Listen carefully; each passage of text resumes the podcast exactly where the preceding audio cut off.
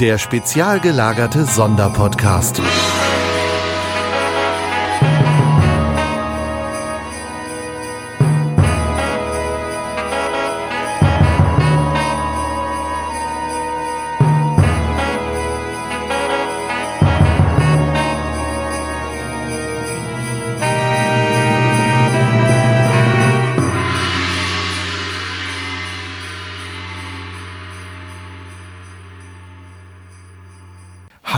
Herzlich willkommen zurück zum spezial gelagerten Sonderpodcast. Heute mit Episode 150b unseres Adventskalenders. Oh Gott, wie schrecklich wäre das, wenn wir 150 Türen hätten. ähm, natürlich ist es Tür 25, aber wir besprechen Folge 150b, Geisterbucht. Ähm, ja, natürlich mit meinen Kollegen Olaf. Hi. Und Tom. Ich habe mir gerade so eine Straße vorgestellt und wir sind jetzt bei Hausnummer B reingegangen. Das ergibt keinen Sinn, aber hallo ihr zwei. hallo. ähm, ja, auch, auch schön den Podcast mit einer Straße äh, zu assoziieren. Mal gucken, wo uns die Straße hinführt. Okay. We're on a ja. road to nowhere oder welches Lied fällt euch dazu ein? Running Down a Dream von Tom Petty. Oh, sehr gut. Tom, jetzt du. Lost of the Trident haben welche Straße besungen? The Longest Journey. Oh. Ist das ein Lied über, über den Hobbit? Ja, das ist, das ist ein Lied über, über den Hobbit. Die zweite Strophe geht nur ums zweite Frühstück. Man merkt gerade, wie on topic ihr gerade seid. So in diesem Adventskalender gab es sowohl als auch, ne? Naja, gut, ich sag mal so, der in Anführungszeichen Feiertagsstress ist ja jetzt auch ein bisschen vorbei. Wir wurden ja alle schon beschoren. Und, äh, Geschoren wurde jetzt, ich, ja. Auch? Ja, einmal im Jahr wird das, äh, muss, einmal im muss Jahr, das das Fell einmal runter und ähm, wie beim Schaf. Oh, ich habe ich hab übrigens Schafscheren, ne? Jetzt pass auf. Äh, es kann ja kein Podcast vergehen, in dem ich nicht einen blöden Fakt präsentiere. Es gibt ein Enzym, das kann man Schäfchen spritzen ähm, und dann kann man denen die Wolle wie ein Pullover ausziehen. Ja, das habe ich gesehen, das Bild. Das ist furchtbar. Das ist doch voll gut für die Schafe. Ja, klar, die werden nicht geschoren, sondern die werden einfach abgerieben und auf einmal sind dann alles voller Wolle. Und dann geht es, und dann hast du einen so einen Fellpullover. Total cool. Und das baut sich dann wieder ab, das Enzym, und dann ist wieder alles gut. Das, äh, was nicht alles gibt, ne? Also, das sieht total süß aus irgendwie, finde ich, wenn die Schäfchen in Pulli ausziehen. Hm. Naja, gut, okay von niedlichen kleinen Schafen zurück. Wollen wir dieses Enzym mal bei Tom ausprobieren? so, so ins Duschgel reinmachen. genau, einmal Wie mies wäre das? Hast du keine Augenbrauen mehr. und dann, dann könnt ihr mir die Rückenhaare wie so einen Pulli einfach abziehen. oh Gott. Oh mein Gott.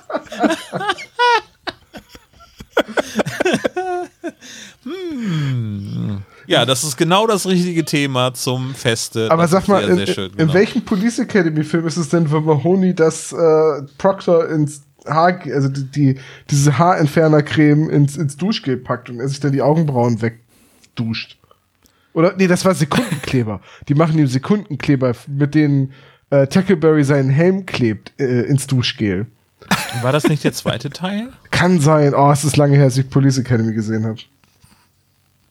Habt ihr denn auch alle pflichtbewusst äh, Stirb langsam geguckt Immer. zu Weihnachten? Stirb langsam ist der einzige Weihnachtsfilm, den ich gerne gucke. Sehr gut. Teil 2 geht Ich auch noch, ihn- ne, zu Weihnachten. Ja, aber Teil 3 ist, Ich habe ihn Michelle auch Teil 3 gezeigt. ist kein Weihnachtsfilm mehr. Nee, nee, genau, Teil 3. Den ich aber auch sehr gut finde, obwohl er die falsche Synchronstimme hat.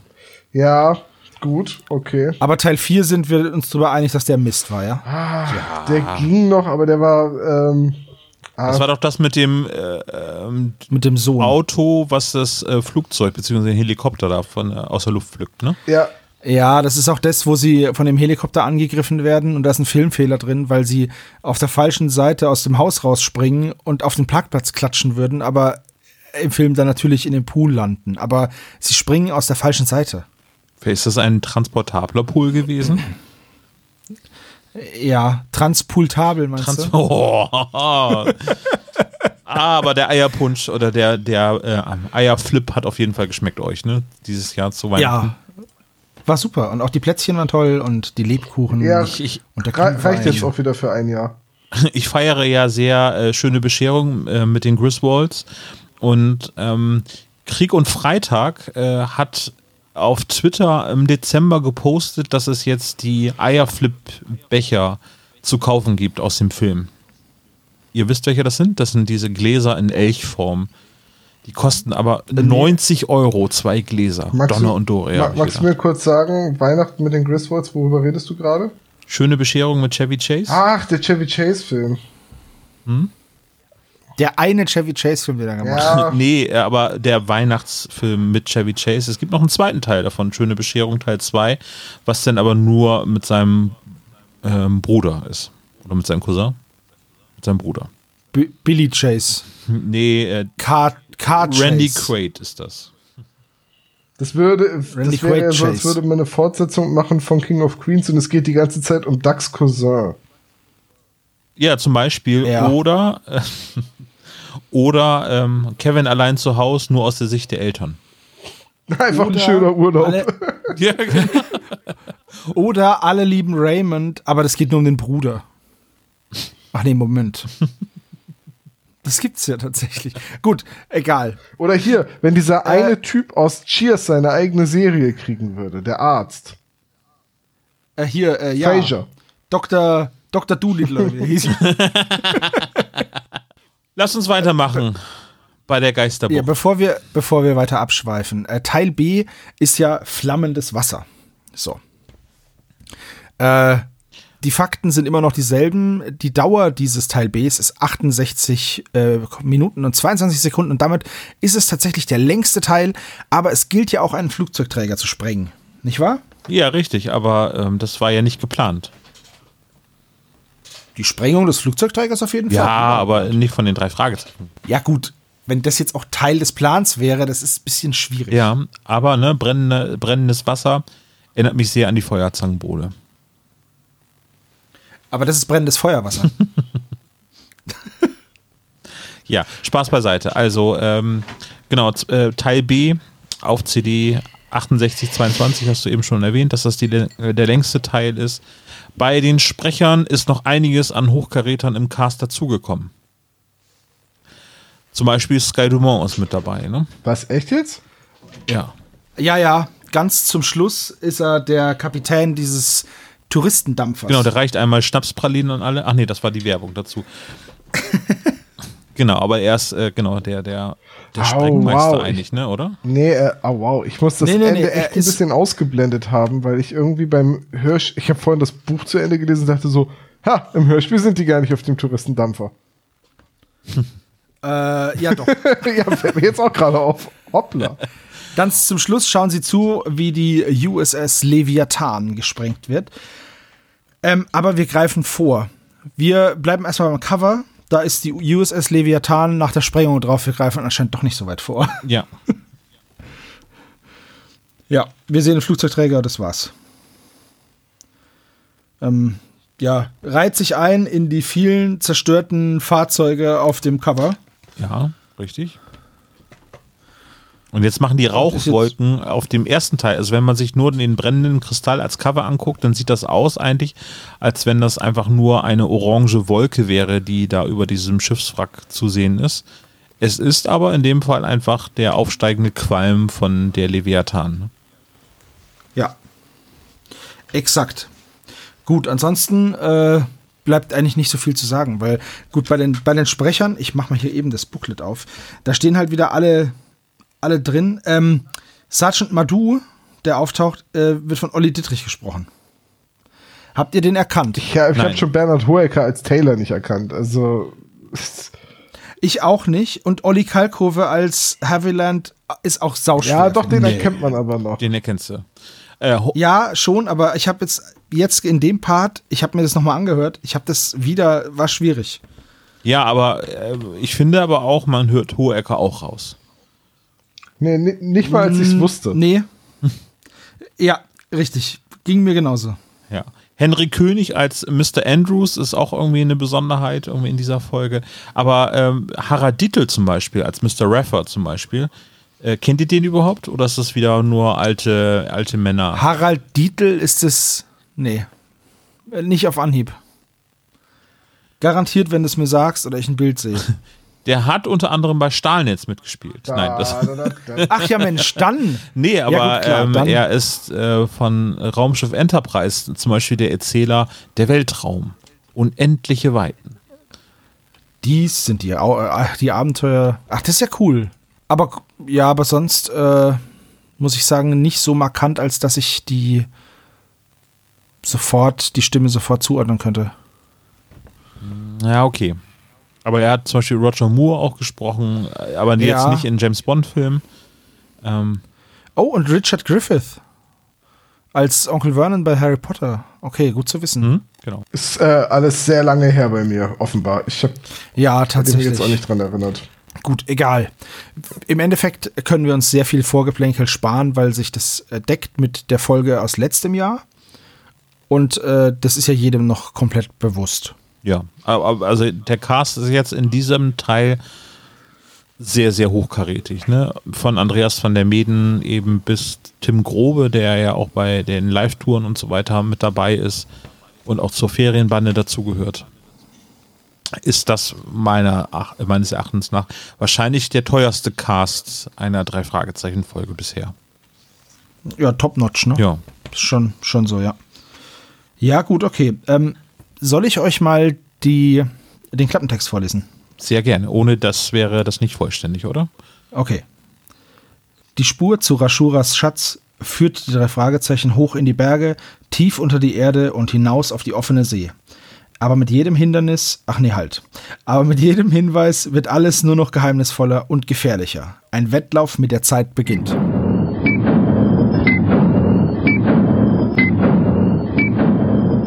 Ziemlich cool, dass sie hoch in die Berge, tief unter die Erde und hinaus auf offene See, das finde ich ziemlich schön.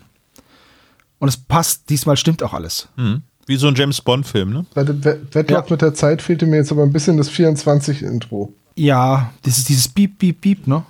Können wir ja nochmal drüber schneiden bei uns im Podcast. Oh ja, Post-Production, das ist das Allerbeste. Das sagst du nur, weil Okay, du mit der gut. nichts am Hut hast. Ja, die mag ich auch nicht. die mag ich in dem anderen Podcast, den ich mache schon Aber nicht. stellt euch das mal vor, du hättest die ganze Zeit bei den drei Fragezeichen so ein Boop, Piep, Boop, Piep. Das würde voll nerven. Ja, natürlich wird's nerven. Naja, es gab ja schon Folgen, wo sowas ähnliches stattfindet, ne? Ja. Entschuldigung, ich habe dich eben unterbrochen. Piep. Ich wollte nur sagen, ich mache das jetzt einfach immer, während ihr redet. Aber ich freue mich jetzt schon drauf und kann es kaum erwarten. Dann, Wir erinnern uns, was äh, zuvor geschehen ist. Ähm, die drei Fragezeichen Was bisher geschah. haben beobachtet, wie Bernhard Hohecker als Taylor ähm, steht. Wie heißt der gute Herr jetzt? Äh, Schabzewski. Genau. Äh, vor dem Haus, Justus, Peter und Bob beobachten das Ganze im Gebüsch.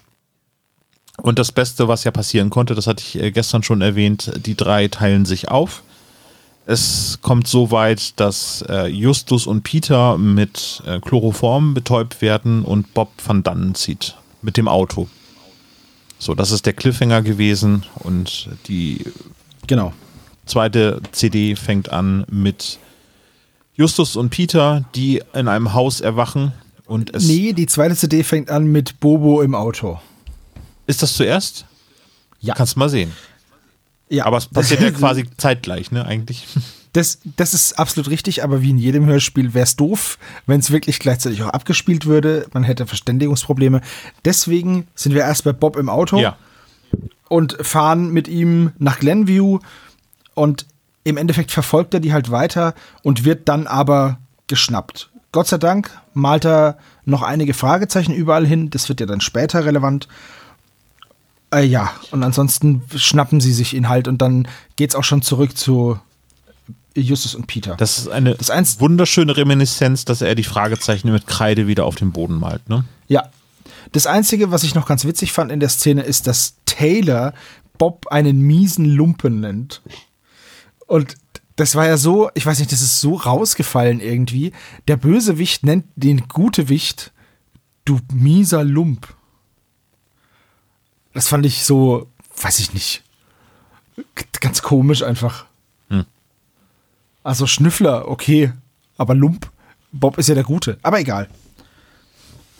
Es kommt ja aus der Sicht, äh, kommt auf die Betrachtungsweise an, ne? klar.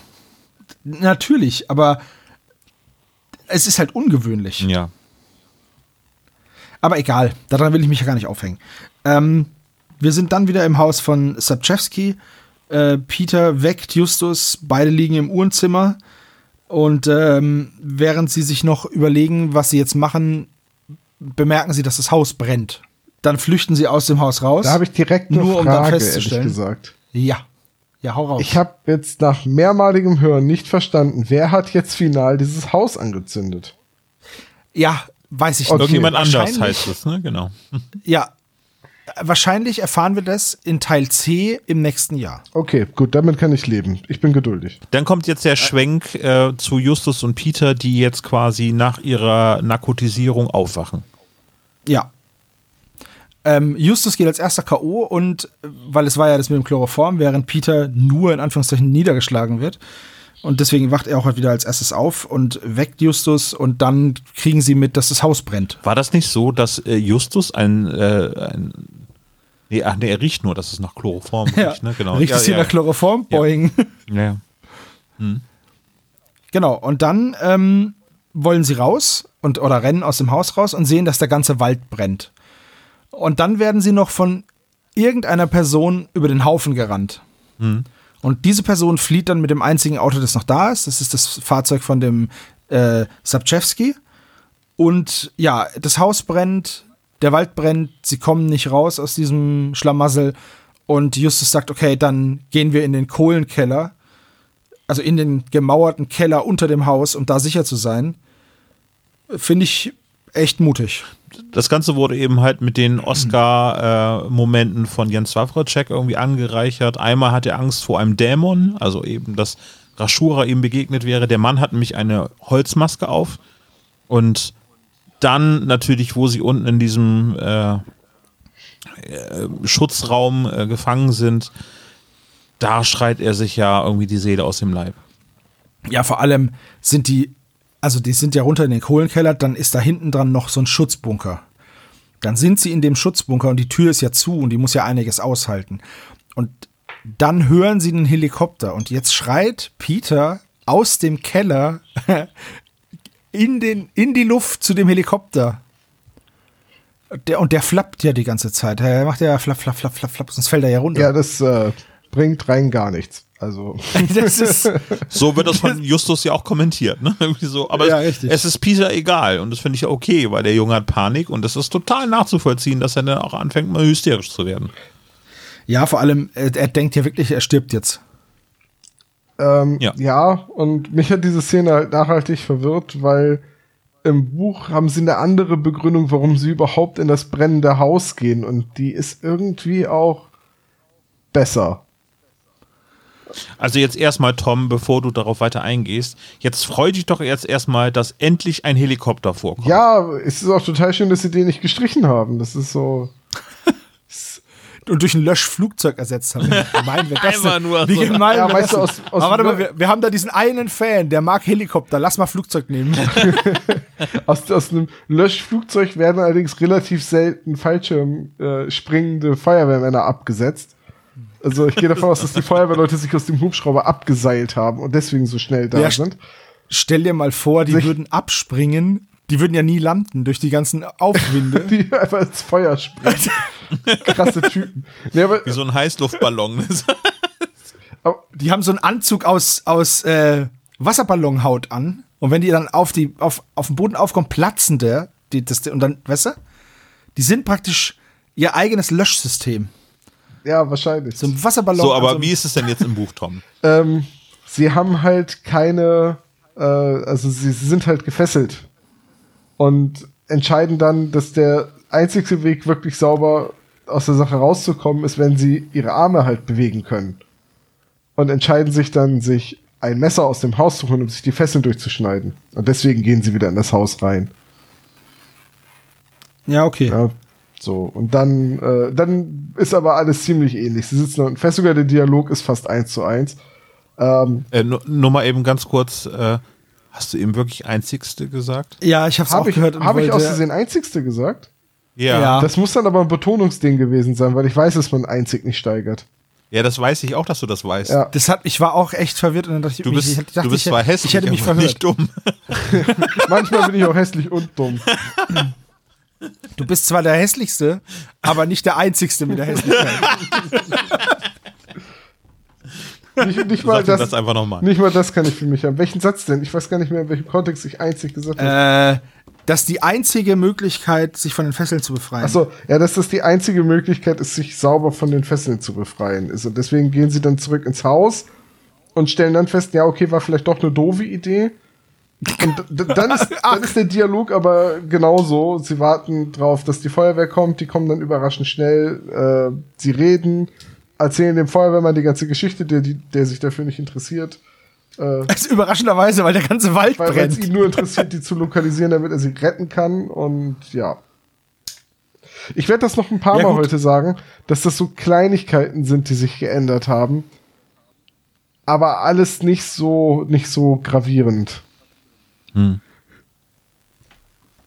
Ja. Äh, haben wir die Holzmaske erwähnt? Ja. Ja. Ne? Ja. Sie finden dann die Holzmaske, genau, von diesem Dämon. Ja, Allerdings gut, äh, nicht, das Haus stürzt dann. getragen hat. Genau. Richtig. Genau. Aber die Zunge wird rausgestreckt und das erinnert Justus sofort an Sokrates. An- Achso. Sokrates, genau, ja. An Kali, die Totengöttin. Ähm, habt ihr, also eine Frage, die hier aufgeworfen wird, die finde ich sehr interessant, und zwar, sie rufen die Polizei an, aber warum kommt dann Taylor und der Komplize? Und es wird ja jetzt die ganze Zeit im Hörspiel nicht nochmal, ähm, zumindest in dem Teil, nicht nochmal aufgelöst, ne? Da rufen sie doch jetzt nicht Taylor an. Also da, da kommt doch jetzt nicht Taylor. Nein, nein, nein, der, die Polizei haben sie angerufen da und Taylor kam dann. Das war, das, das, da, da sprechen sie jetzt nochmal drüber. Ja. Das wird nicht aufgelöst, genau. Ähm, Ja. Das wird im Buch aufgelöst.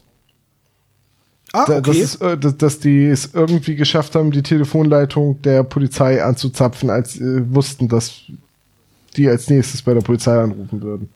Oh, sind ja auch okay. Militärs mit dabei, ne? Also von daher. Ja, also Ja, okay, Rashura gut, scheint recht straff organisiert zu sein, aber das erfährt man, glaube ich, erst im dritten Teil. Ja. Ja, gut, okay.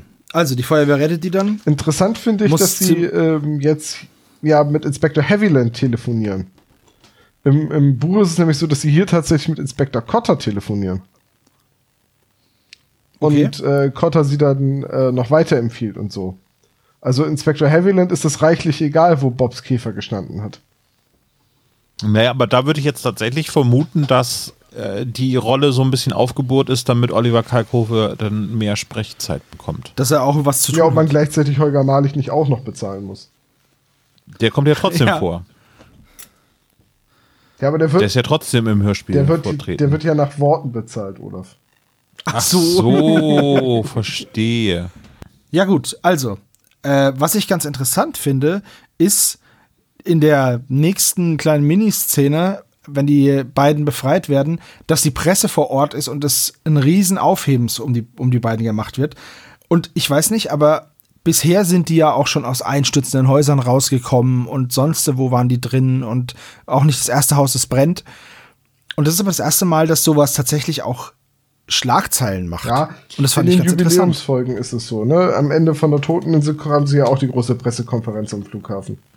Ja, finde ich echt cool. Ja, es ist cool, aber es fühlt sich eigentlich gar nicht so an, weil sie wachen in diesem Haus auf und dann, oh, es brennt und ich stelle mir das dann so vor, als wenn das einfach so ein Brand wäre, der sich um dieses Haus herum quasi schlängelt und nicht, dass es ein riesen Waldbrand ist, weil äh, ich finde, unmittelbar nach dem Hilferuf kommt ja sofort die Feuerwehr und dann ist auch schon gleich die Presse da. Ja, schon, aber die ähm, Gefahr des Waldbrandes wurde ja in der letzten Folge schon die durch die ähm, Frau Mrs. Maruthers Ja. gesagt so. Ne? Ja.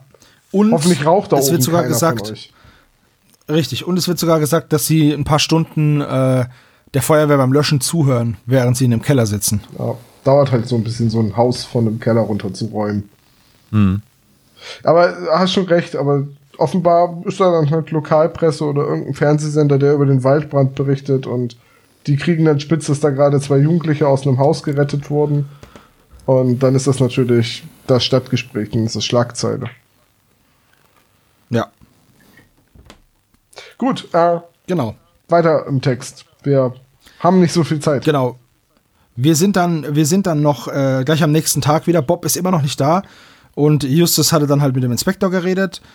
Und sie wissen jetzt, wo der Käfer ist. Und deswegen äh, wollen sie da hinfahren. So. Das machen sie dann auch. Sie geben vorher noch dem Haviland das Foto, was sie in dem Flugzeug gefunden haben, also mit den Pokerspielern. Und kriegen dann auf der Rückseite den Text übersetzt von einem indischen Kollegen von dem Haviland, von Sergeant Madhu. Und der sagt, Rashura vergibt nicht, stünde da drauf. So. Ja, Olli Dietrich als Sergeant Madhu. Genau. Und dann. Sehr, sehr gut gesprochen, finde ich das. Also, das ist jetzt nicht der Klischee-Inder, obwohl er einen Akzent verwendet irgendwie, aber ich finde das jetzt nicht so übertrieben wie ich bin 107 Jahre alt. Das ist ein Chinese, Ja, ja. weiß ich, aber ne, also hätte man ja auch wie Ranchig machen können? wie, Ja, Kai, äh, wie Kaya Jana oder so hätte man Ja, das ja genau. auch machen können und das haben sie ja eben nicht gemacht. Ja, richtig. Ich finde es echt ganz cool und ich habe ihn nicht erkannt. Egal. Also, nächste Szene. Sie fahren nach Glenview in das Industriegebiet und äh, finden da Bobs Kreidezeichnungen, brechen dann in den Schuppen ein, in dem Bob äh, erwischt wurde und finden da dann einen Ordner mit, ähm, der ist beschriftet mit Prinzessin und da drin sind die Fotos von dieser einen Frau ohne Namen, die beim, die auf diesem Pokerfoto auch drauf ist. So, das ist die ganze Szene. Ja, es ist, ein, es ist da eine Kürzung, denn schon bei Bobs Ankunft an der Spedition wurde er von einem Dobermann gestellt. Und, Ah. und den, den, den gleichen Dobermann treffen dann auch Justus und Peter. Sie versuchen dann doch, ihn mit, äh, was war das, Donuts, mit, mit einer Schachtel Donuts abzulenken. Äh, und erst scheucht der Peter, der sich dann irgendwo in so eine Art Käfig einsperrt und dann scheucht der Justus in so eine Art Käfig und dann frisst dann alle Ruhe die Donuts, legt sich in die Mitte und guckt, wer sich zuerst aus dem Käfig raustraut. Ist es ein Polizeihund oder warum ist der Donuts? Offenbar. Offenbar. Er war auch zwei, Olaf, er war zwei Tage vor seiner Pensionierung. Ja, richtig. Und außerdem ist es ein amerikanischer Dobermann. Und der sagt sich bestimmt, ich werde zu alt für diesen Scheiß hier. Naja, ähm, und, und dann entdeckt Peter halt beim Klettern das Fragezeichen, das Bob hinterlassen hat. Und dann ist alles wieder gleich. Ja, gut, okay. Das ist ja dann nur ein sehr kleiner Unterschied. So, jetzt sind wir auf einem Boot und Bob erwacht. Und das finde ich eine gruselige Szene, muss ich sagen. Absolut. Absolut. Also, wir haben es hier ja auch mit, ich, mit Folter zu tun, würde ich schon fast sagen. Weil Bob wird ja auch Gewalt angetan. Und er kriegt eine Spritze mit einer unbekannten Substanz. Genau, die später auch nicht irgendwie nachgewiesen werden kann. Genau, es wird auch nicht aufgelöst, zumindest nicht in Teil B. Ne, es könnte Covid-19 gewesen sein, was sie ihm da initiieren, weil nach drei Tagen soll quasi dann das losgehen. Ne? Also äh, ich glaube, Samstag wird ihm das gespritzt und bis Dienstag Ja, aber da soll es nicht losgehen, da soll es aufhören. weil Ja. er soll ja dann direkt, er, weil dann würde er daran sterben. Naja, Das aber gibt es, gibt es solche Gifte, Nervengifte, Hundertprozentig. die drei Tage erstmal nichts machen im Körper und dann geht's ab? Ja, hundertprozentig. Du hast wahrscheinlich dann drei Tage nur keine Auswirkungen und dann kollabiert dir halt irgendwas. Da kenne ich mich jetzt zu wenig aus, aber hundertprozentig gibt's sowas. Ja, das wirkt immer so ein bisschen Hollywood-mäßig, finde ich so. ne? Ja, aber das, hörst, ne? also dieses Gift gegen Gift, das, das ist schon, das klingt schon so ein bisschen, aber man muss halt sagen, wenn du von einer Schlange gebissen wirst, gibt's halt auch einfach ein Gegengift. Und dann kannst du dir das spritzen, wenn du es dabei hast und ja, Ja. das ist halt, und es gibt Gifte im Tierreich von dieser Würfelqualle zum Beispiel. Das ist einfach nur wochenlang Qualen. Man stirbt daran nicht unbedingt, aber man hat halt übelste Schmerzen und alles tut weh und keiner weiß, wie lange es dauert. Furchtbar. Ja. Also auf jeden Fall sehr gruselige Szene. Also just, äh, Bob wird quasi das, äh, ähm, wie heißt denn das hier, eine äh, sizilianische, äh, äh, ein sizilianisches Begräbnis angedroht, Ja, dass ihm genau. quasi ein, ein, ein Betonklotz an den Bein gewickelt wird und er dann ins Wasser geworfen werden soll. Und letztendlich wird er dann ausgefragt, gefoltert, würde ich jetzt nicht unbedingt sagen, aber eben Psycho psychologischer Druck wird auf jeden Fall an ihm angewendet und letztendlich wird er dann quasi freigelassen, aber eben mit der Tatsache, er hat jetzt die Aufgabe herauszufinden, äh, wo sich äh, Ismail befindet. Und ja, und wenn er eben das bis Dienstag nicht rausfindet, dann wird er halt eben Pech haben, so wird es, glaube ich, formuliert, ne? Ist auf jeden Fall ein, ein, guter Motivationsschub, ne? Bob gehört halt zu diesen Leuten, die prokrastinieren, bis sie Zeitdruck haben. Und das ist im wahrsten Sinne des Wortes eine Deadline. ja. Ich habe noch mehr davon. Das ist richtig. Ja, hau raus. Das ist alle notiert. ähm, nee, ich habe nur noch eine kleine Ergänzung zu der äh, Szene. Ähm, Im Hörspiel erkriegt Bob mit, dass das Haus von Sapchewski niedergebrannt wurde aber äh, es wird nicht gesagt, dass da zwei Jugendliche in den Flammen waren. Das erfährt er nicht. Im Buch ist es tatsächlich so, dass er davon ausgeht, dass, oder dass er hört, dass da Kinder aus de, in dem Gebäude sind. Und deswegen, also, da wird, glaube ich, so gesagt, so mit zwei Jugendlichen drin. Das Haus wurde angezündet mit zwei Jugendlichen drin. Und dann kriegt Bob halt Panik, dass Justus und Peter tot sind. Richtig, ja. Und gleichzeitig haben Justus und Peter Panik, dass Bob tot ist. Also. Ich finde auch, dass man das in der Szene, in der Bob dann anruft später, also das ist jetzt, ich glaube, eine Folge, äh, eine Folge, eine Szene später, ruft nämlich Bob dann an. Und ich finde, in der Szene kommt das total gut rüber, wie verängstigt Bob ist und wie viele Sorgen er sich gemacht hat um seine Kollegen. Und umgekehrt kommt es nicht ganz so rüber, muss ich sagen. Ja, Justus Jonas hier von den drei Detektiven. Genau. Ja, ja alle, alles klar. Irgendwie sein dritter Detektiv wurde entführt und er meldet sich natürlich in aller Förmlichkeit am Telefon. Ja, das finde ich. Wobei, Sie wissen ja eigentlich noch nicht, dass er entführt worden ist, ne?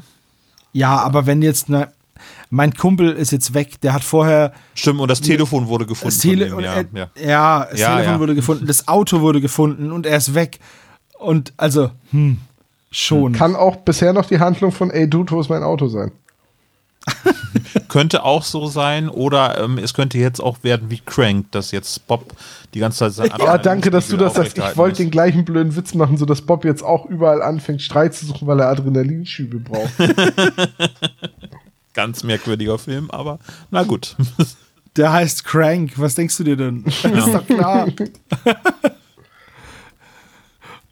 Mich wundert es nicht. Ähm, ich finde es nur ganz witzig, dass, dass Bob dann halt anruft und das erzählt und äh, dann wird er ja auch ins Krankenhaus gebracht und äh, dann bringen sie sich ja gegenseitig so ein bisschen auf Stand. Und dann sagt Bob halt so, ah, wir haben nur noch bis dann und dann Zeit oder ihr braucht ein paar neue Visitenkarten. Und Justus so, nee, Quatsch, machen wir einfach so ein kleines Kreuz immer neben deinen Namen. Das wäre, das, ja. Das steht im Buch so drin, ne? Ja, ja, genau. Im Buch ist Justus sehr zynisch. Und, und geizig. Aber, ich muss aber ganz ehrlich sagen, ne? Äh, wir haben es ja auch bei der Live-Folge schon gehabt, dass äh, als Justus versucht hat, die Leute wegzuekeln oder die Leute wegekelt, ich habe manchmal das Gefühl, dass die drei Fragezeichen in den Büchern noch ganz andere Charaktereigenschaften haben als die drei Fragezeichen in den Hörspielen. Also in, in den Büchern, das kann ich jetzt, nachdem ich ein paar gelesen habe, definitiv sagen, es ist so, dass viel öfters Justus hervorragendes schauspielerisches Talent und seine Gabe zur Verkleidung und zum Nachahmen von Stimmen genutzt wird. Also äh, Justus ist ein großer Schauspieler und das ist so eine Taktik, die er auch die auch Sherlock Holmes in den Büchern so oft anwendet, dass er sich dann ja, ja, verkleidet ganz oft Verkleidungen, und, und ja. irgendwo sozialisiert und dadurch dann äh, Insider-Informationen aus gewissen Kreisen erhält. Und ja, hm. Bob ist, glaube ich, in den Büchern noch ein bisschen besonnener. Und äh, Peter ist so ein bisschen aktiver und nicht ganz so blöd. Also man, man muss Peter nicht ständig irgendwelche Dinge erklären. Allerdings hat er jetzt hier wieder ein Wörterbuch dabei, das er immer rausholt, wenn Justus anfängt zu reden. Und für Justus ist das immer das abgesprochene Zeichen, dass er das Fremdwort, das er im letzten Satz benutzt hat, noch einmal bitte äh, durch, durch ein Synonym substituieren muss. So wie okay. du gerade, oder wie? ja. Dieser Satz war ganz dediziert. Darauf ausgelegt. Ein Fremdwort, ein Fachterminus. Hä, verstehe ich nicht. involvieren. Ja, ja, das mag aber sein, dass das natürlich dann auch den Schauspielern geschuldet ist, ne, die, die das Ganze dann so sprechen und eben ihre Interpretation den, Ja, der Rollen. ich ich glaube haben, aber ne? auch, dass Peter halt oft in den Hörspielen ein bisschen blöder gemacht wird, weil er dann diese Funktion hat, so, Peter weiß das nicht und deswegen wird es ihm jetzt erklärt und damit erklären wir es auch den jüngeren Hörern, die es nicht wissen. Ja, so sehe ich das auch. Peter muss dafür herhalten, praktisch als Katalysator für die Lösung. So. Dass er, den, dass er halt die, die Hörer, die es nicht verstanden haben, weil es halt noch Kids sind, dass, äh, dass die auf den gleichen Stand gebracht werden. Ja, in Filmen wird Das das ja ich auch heutzutage auch so gemacht. Irgendwie, da gibt Ja. es dann bei Inception äh, Joseph Gordon-Lewitt, der Prinzip alles erklärt, was irgendwie nicht gezeigt werden kann. Genau. Ja. Okay, ähm, während sie noch auf Bob warten, Bob gibt die Anweisung, finde diesen Ismael. So, den rufen sie an, den Mr. Ismael. Und äh, der wohnt aber in Arizona Halt, und sagt, er kommt. Stopp. Was ist? Das ist eine Änderung zum Buch. Ach so. Ähm, da ist es deutlich schwerer, den Ismail zu kriegen, weil das Handy, die Handynummer, die sie haben, die sie dann anrufen, gehört zu einem Handy, das jemand auf dem Flohmarkt von offenbar Ismail gekauft hat. Dadurch erfahren sie, dass das in Arizona war. Dann erfahren sie, auf wen das Auto, also durch Inspektor Cotter erfahren sie dann, auf wen das Auto zugelassen war, das Ismail fuhr. Und das gehört einer Ruth Perkins oder Parker oder irgendwie so. Und die machen sie dann ausfindig im Naturkundemuseum in Arizona. Und dann rufen sie da an und dadurch kriegen sie dann Kontakt zu Ismail. Okay. Im Hörspiel gut runtergekürzt. Ja, aber Das wäre wieder, zu wieder lang um die eigentliche. Detektivarbeit, ne? Ja, schon, aber es hätte einfach zu lange gedauert, weißt du? Tja. Und ähm, ja, also Ismael, was wir jetzt halt wissen ist, Ja, er ist in Arizona. Moment.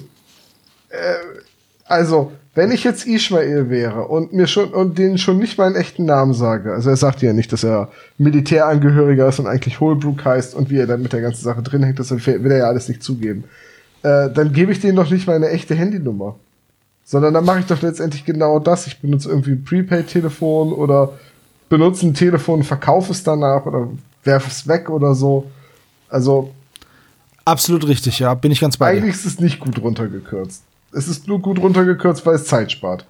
Ja, das meinte ich. Also, du hast schon recht. Das mit der, es ist halt so ein ganz einfacher Weg, ne? Ja, ein billiger Weg.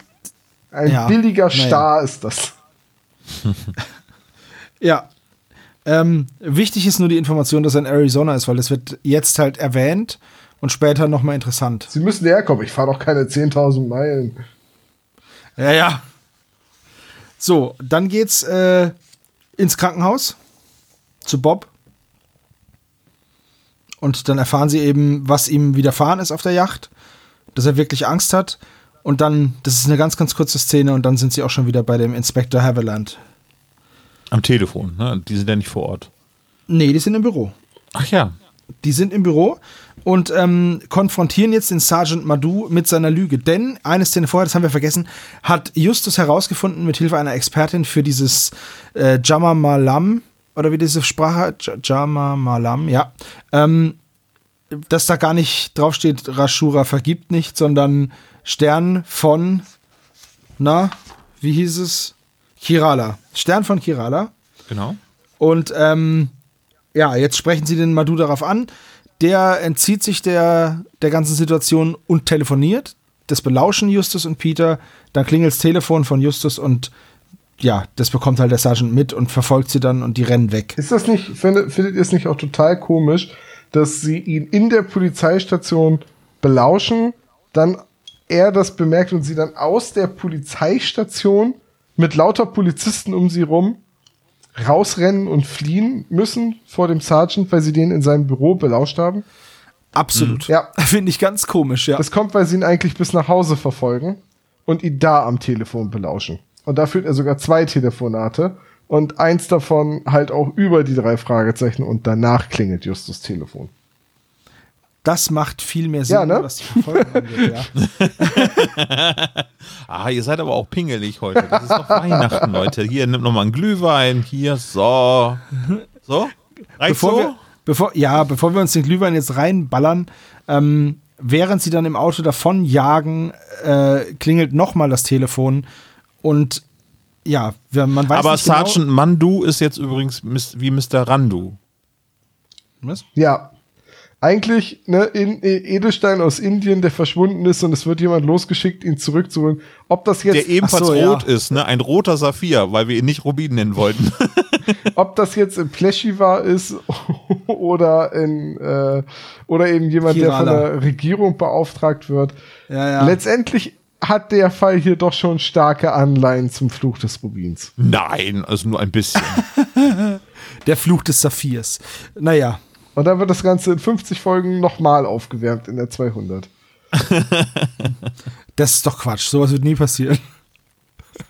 Nee, das ist, äh, das wäre, glaube ich, auch zu hart irgendwie jetzt geurteilt. Aber es hat halt schon sehr viel Anleihen, sagen wir mal so, vom Fluch des Rubins. Ja, es ist nicht umsonst, dass wir einen Klischee-Koeffizienten haben. Auch wenn der humoristisch ist, aber es sind nun mal viele wiederkehrende Elemente. Ja. Gut, wir haben jetzt einen Anruf ähm, mit ganz klarer Ansage, kommt um Mitternacht zum Strandcafé, bringt einen Stein mit, sonst geht's Bob schlecht. So, und genau das machen sie. Sie fahren dann nachts zu dem Strandcafé und ähm, es kommt dann ein Elia und spricht sie an. Und erwähnt dann die Leviathan oder den Leviathan, da wissen wir noch nicht, dass es ein Schiff ist. Und äh, ja, sagt halt, dass der Stein von Kirala ein Blutstein ist. Und Blutstein, wie wir wissen, war ja der ursprüngliche Name dieses Dreiteilers. Genau. Ein Blutstein. Da, da, da, da. Wäre da jetzt wahrscheinlich gekommen, ja. Genau. Ähm, wir haben Geisterbucht. Bisher ist noch keine Bucht mit Geistern aufgetaucht. Dieser Elia, der zeichnet sich dadurch aus, dass er einen schwarzen Schal trägt oder etwas Schwarzes um den Hals herum trägt. Ja, Ne? diese Deduktion war auch echt. Uiuiui. Hui. Die, war, die war aber arg in den Hahn herbeigezogen. Aber, aber ge- geht's mir alleine nur so und ich habe gesagt, ich müsste Moby Dick echt nochmal lesen. ja, ist bei mir auch schon wieder viel zu lange her. Also du kannst doch einfach Ja. die Verfilmung mit Gregory Peck gucken. Ist das da auch alles so drin? Ja, ich glaube, die war ziemlich werkgetreu. Also ich meins, war das nicht, war das Gregory Peck? du hast die Behauptung aufgestellt. Ja, deswegen frage ich ja euch, weil ihr wisst sowas doch besser als ich. Ja, ja, doch, Offensichtlich. 1956, die Verfilmung mit Gregory Peck.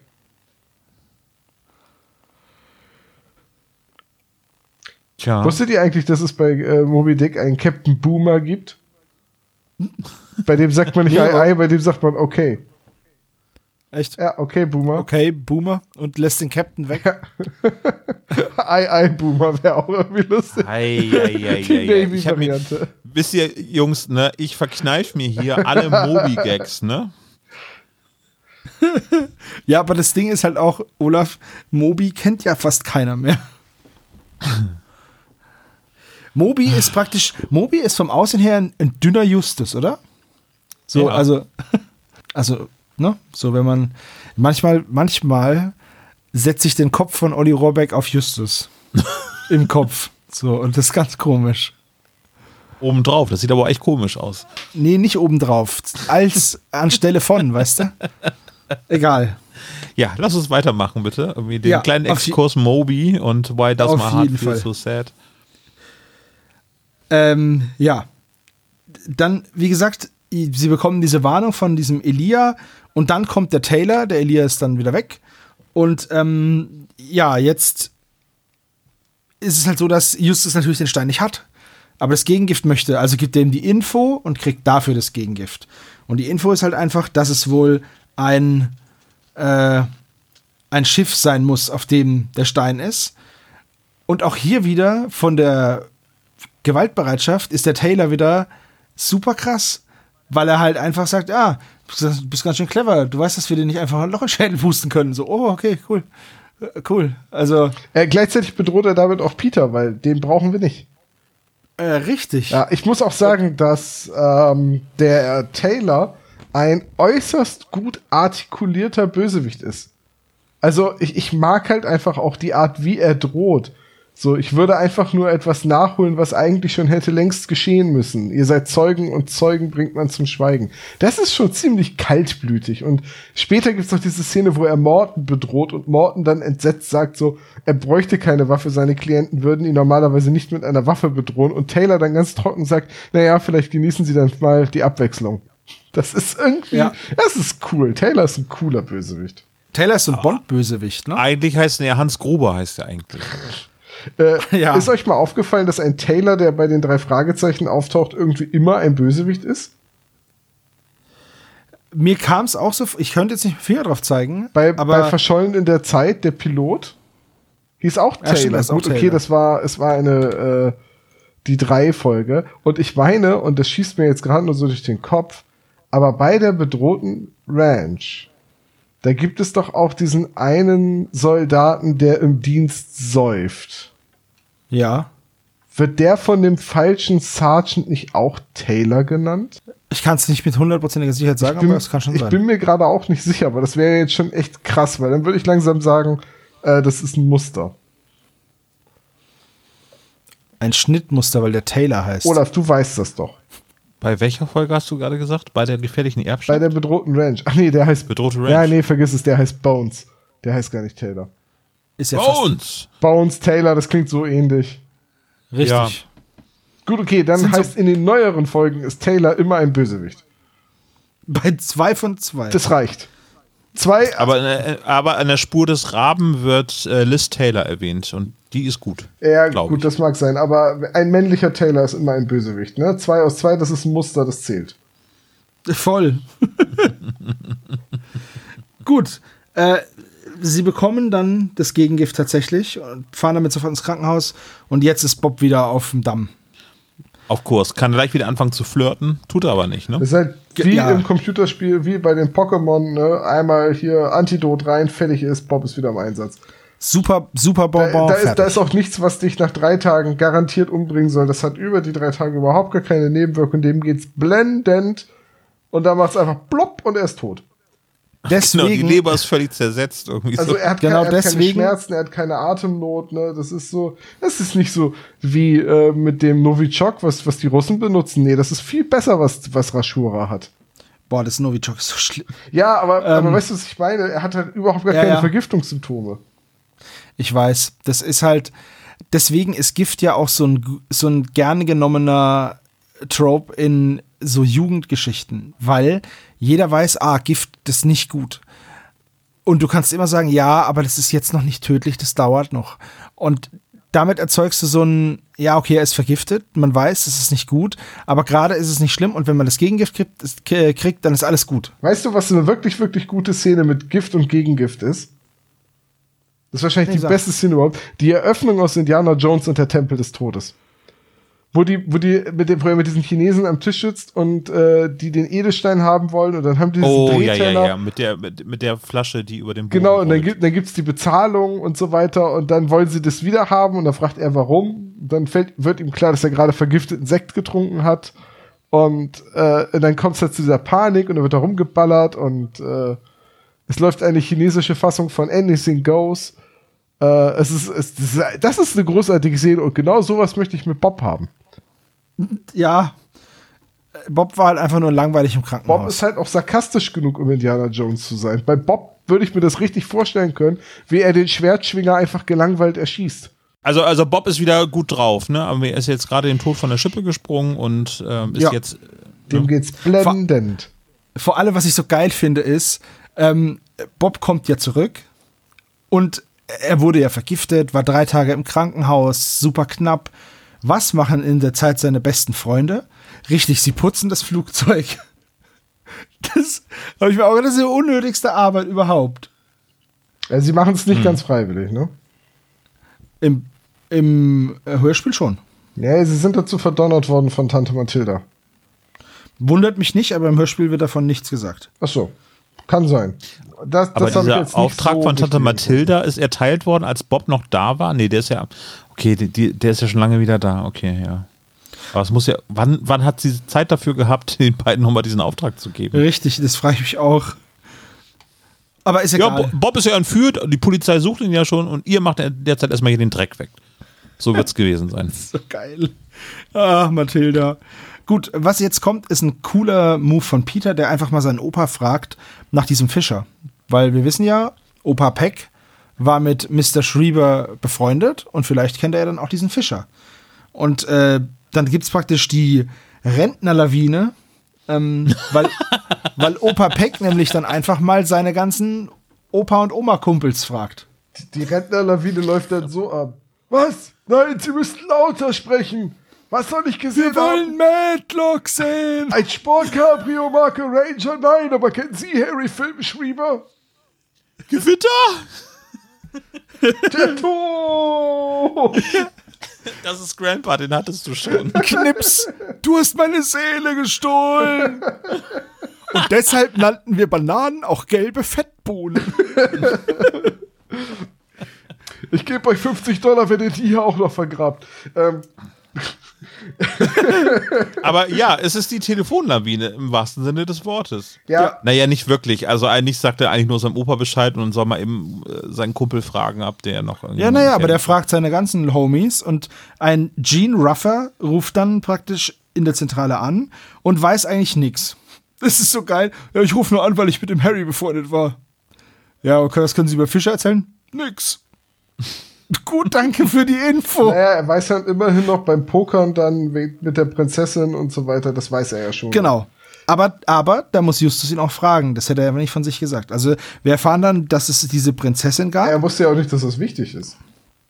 und dass dieser Nathan Holbrook ähm, Mechaniker auf der USS Leviathan war und jetzt in Arizona lebt.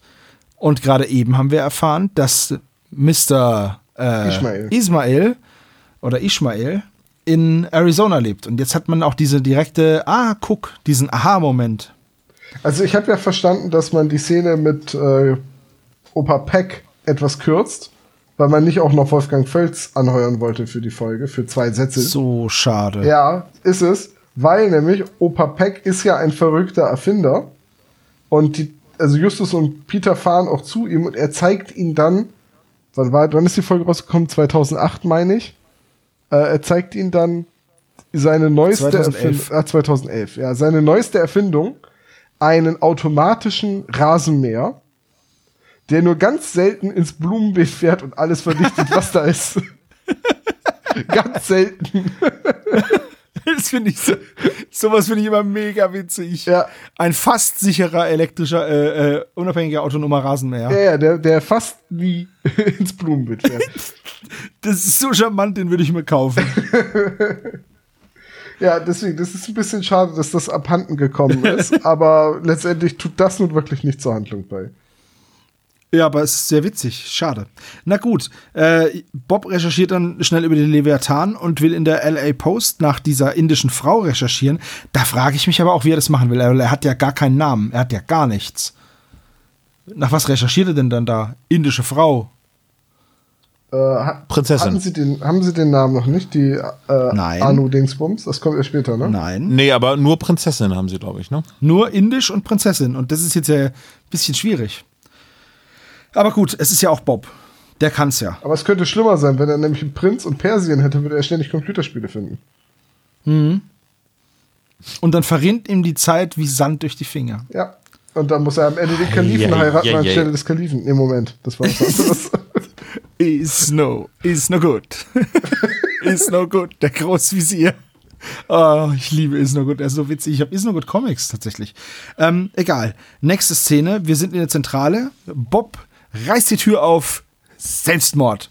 Und auch der Track, beziehungsweise das Kapitel auf der CD heißt Selbstmord. Auch wieder, ist eigentlich eine echt brutale Folge, ne?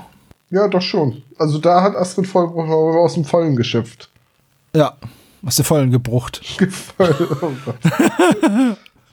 Könnte, konntet ihr den nicht liegen Nee. lassen? Also, Also ich schon. Nee, sorry.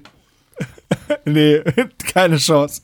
Gut, ähm, jetzt erfahren wir auch den Namen. Die Prinzessin hieß Anudara, hatte keinen Nachnamen und war eine Glücksspielerin. Sie soll ähm, der Sage nach, soll sie in einer einzigen Nacht ihr ganzes Geld verzockt haben und sich danach umgebracht haben. Du meinst, Und? Anu dazu mal war Anu da, war mal reich. Ja, Anudara war mal reich. Das, Und dann, das ist der Nachname. Anudara war mal reich. Ich glaube, wenn wir so weitermachen, geht Olaf gleich. Ja. Okay, Anudara ähm, heißt Stern. Ich habe es jetzt nicht verifiziert, ich glaube es jetzt einfach mal. Ja, mein Indisch ist auch ein bisschen eingerostet über die Ist ein Jahre. bisschen eingerostet. Ja, wenn man das musste- nicht mehr regelmäßig benutzt, dann. Ja, ist einfach. Früher hast du einfach viel mehr Indisch gesprochen. Man ist ja auch rausgekommen. Das ist ja fällt jetzt alles weg. Ja, genau, das wird. Mein Mandarin ist auch total schlecht geworden. Also sowas überprüfe ich grundsätzlich nicht, weil ich immer davon ausgehe, dass die Autoren, wenn sie sowas aufschreiben, das werden sie schon nachgesehen haben. Ja, und dann fallen mir wieder so Sachen ein wie an dem Geistercanyon ist kein einziger Busch. Naja. Ja, gut, okay, das ist, ob, also die Vegetation äh, vor Ort checken, ist jetzt auch schon wieder. Also niemand sagt jetzt. Das kann so, ja Tumbleweed gewesen Ah, ich glaube, sein, ich ne? leg die Handlung um, weil da sind jetzt blöderweise nur zwei Büsche. Ich brauche aber für meine Geschichte drei. Hm, was mache ich da? Darum geht's Brauche ich wohl nicht, einen aber ich anderen kann- Canyon. Aber ich kann ja. Ich, ich kann Wir aber. verlagern das jetzt nach Indien. Aber, aber, du kannst ja nicht sagen, hm, schöner Canyon, aber da gibt's nur kniehohes Gras. Ach komm, bisschen Urwald, bisschen Liane. Ah, Was das, kostet die Welt? Das, das ist schon noch was anderes als jetzt sowas wie etwas, was man in jedem Wörterbuch so wie einen Namen einfach nachsehen kann. Das, da gebe ich dir aber recht, Das ja. nee, man kann es auch nach Rufina dann verlagern. Das geht natürlich dann auch. Ne? zu Gacha. ja. Gotcha. Gacha. Ist es dieses, dieses Gras, anderes Wort für Gras, Gacha? Nee, Ga- Ich Gacha ist dieser- Diese Sportart, wo man mit diesen Ich wollte es äh, gerade sagen, ja, wo man gerade mit Paintball auf sich schießt. Ja. Hä, das ist, ich wollte gerade sagen, das heißt, das heißt doch Gotcha. Nee, Gotcha ist das, wo man mit diesen großen Kugeln versucht, die kleine Kugel zu treffen. Ich dachte, das wäre Billard. Hä? Das ist doch Golf. Ey, diese Folge schneide ich nicht.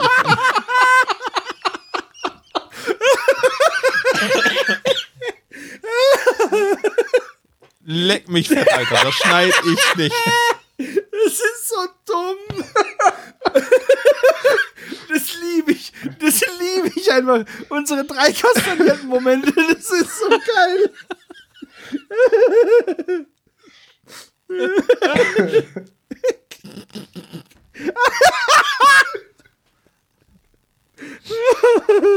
Wir erfahren dann noch, dass die USS Leviathan im äh, Marine äh, Ma Marinehafen, das ist ja Quatsch. US-Marinehafen, ne? so ein Militärhafen in San Diego liegt und der Holbrook auf halber Strecke zwischen San Diego und Tucson wohnt. So, ich war natürlich wieder mal unterwegs. Du kommst mit deinem Gabelstapler ganz schön rum. Ja. ich war beim Rückwärtsfahren, nur beim Rückwärtsfahren. Okay. Ich war sowohl in dieser ähm, Navy, ne, in dieser Naval Base San Diego. Da sind übrigens vier Flugzeugträger zum Stand dieses Fotos.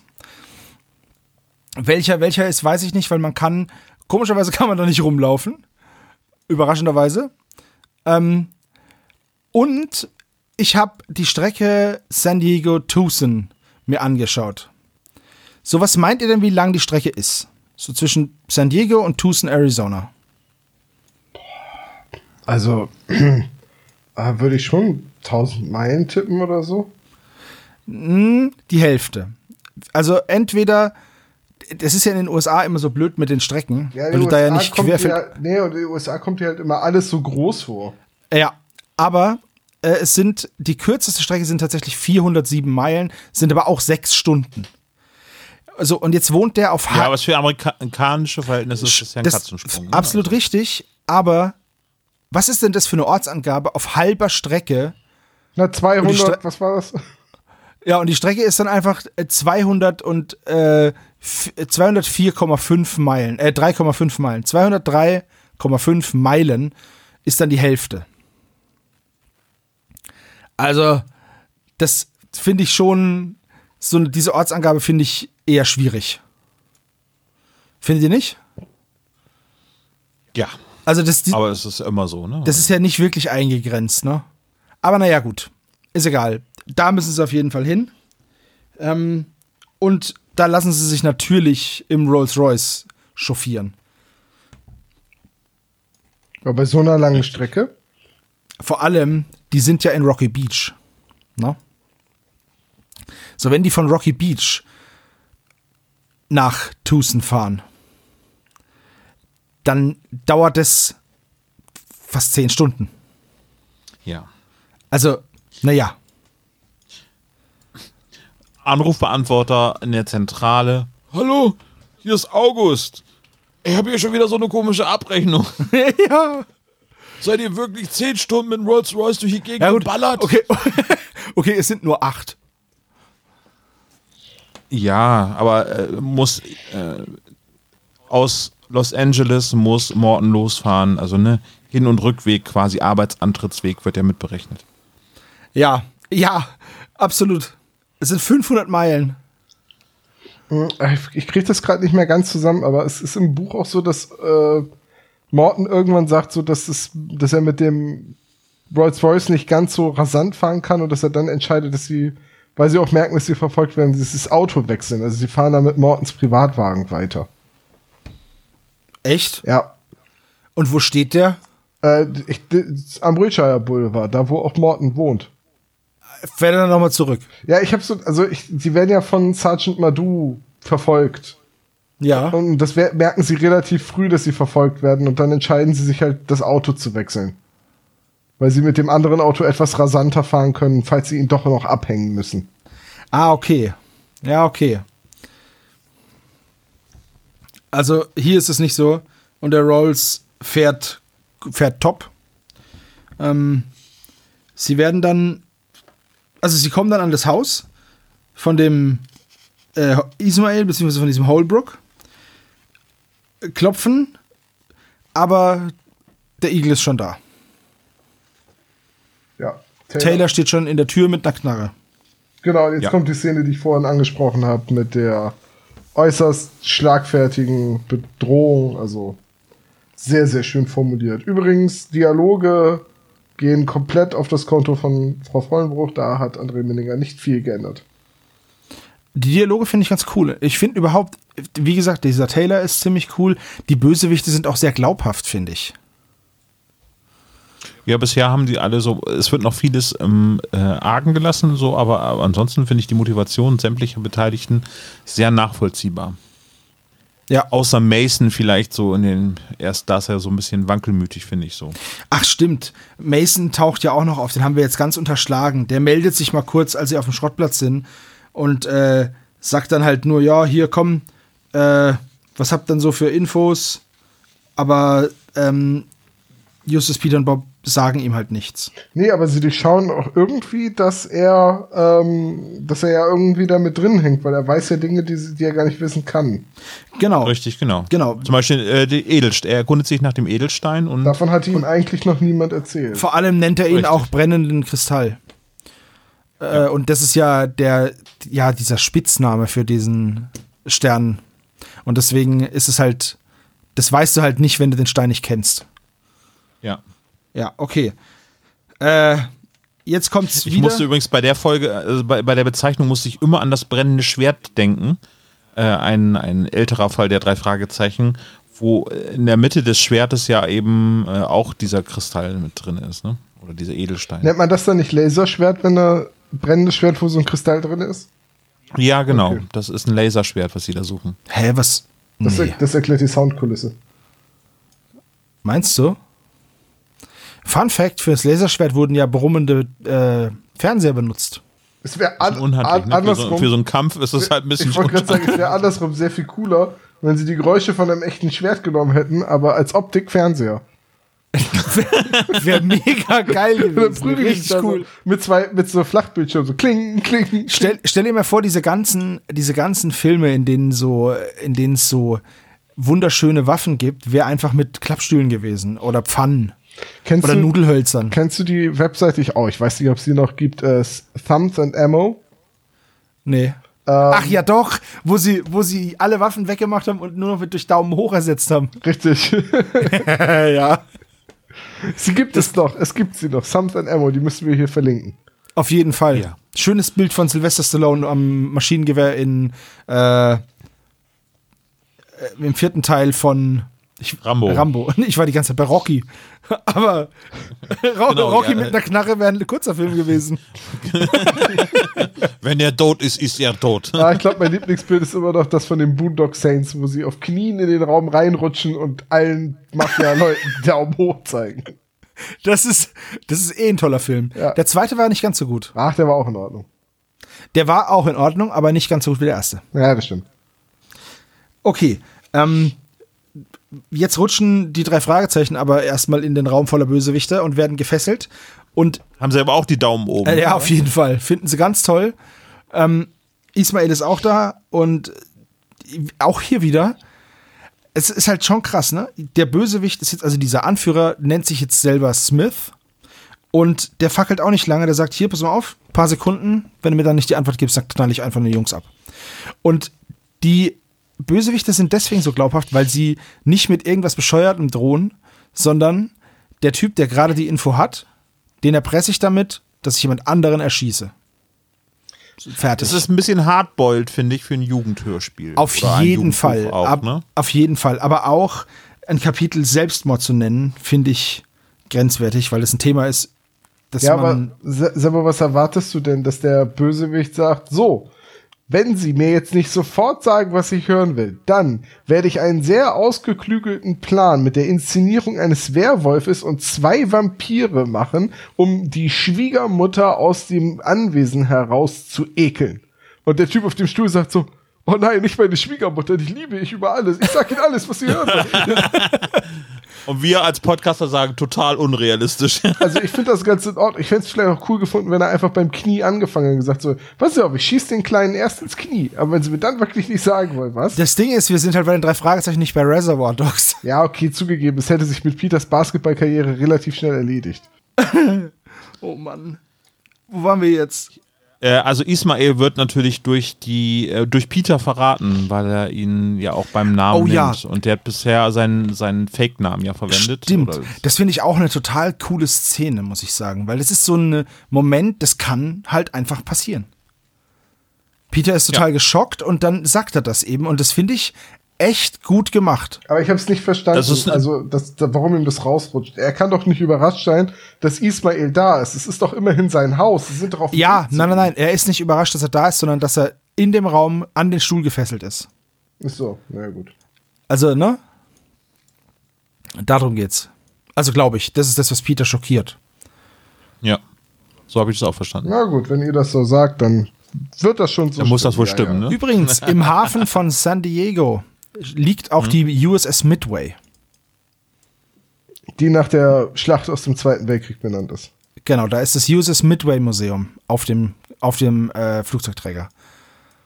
Das ist nur so am Rande. Ist ein ganz berühmtes Ausflugsziel, Wenn man mal Das in wollte ich San nur Diego erwähnen. ist. wenn man mal in San Diego ist, genau. Ich möchte übrigens sagen, dass mich das irgendwie ziemlich stört, dass es immer USS Leviathan genannt wird. Und nicht die englische Aussprache oder Nein, USS oder was? entweder es ist USS Leviathan oder es ist die USS Leviathan, aber es ist nicht U USS Leviathan. Ja, das ist aber, guck, Leviathan ist halt schwierig auszusprechen und du kommst, du kannst es schlechter in den Text implementieren. Das reimt sich alles so schlecht, ne? Aber dann kann Ja. man doch auch einfach USS sagen. So wie Colonel Klink, als er damals den Knopf von Hogan gefunden hat und guckt, was draufsteht. US.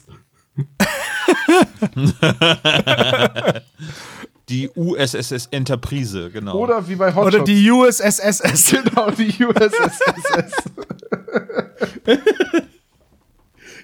Ja, äh, wie gesagt, es war nur so eine kleine, so eine kleine Notiz am Rande. Diese Folge. So, also, wir erfahren, dass der Stein auf der USS Leviathan, Danke. auf der US Leviathan ist und ähm, dass die morgen ausläuft mit einer Minimalbesetzung. Das sagt Holbrook aka Ismail.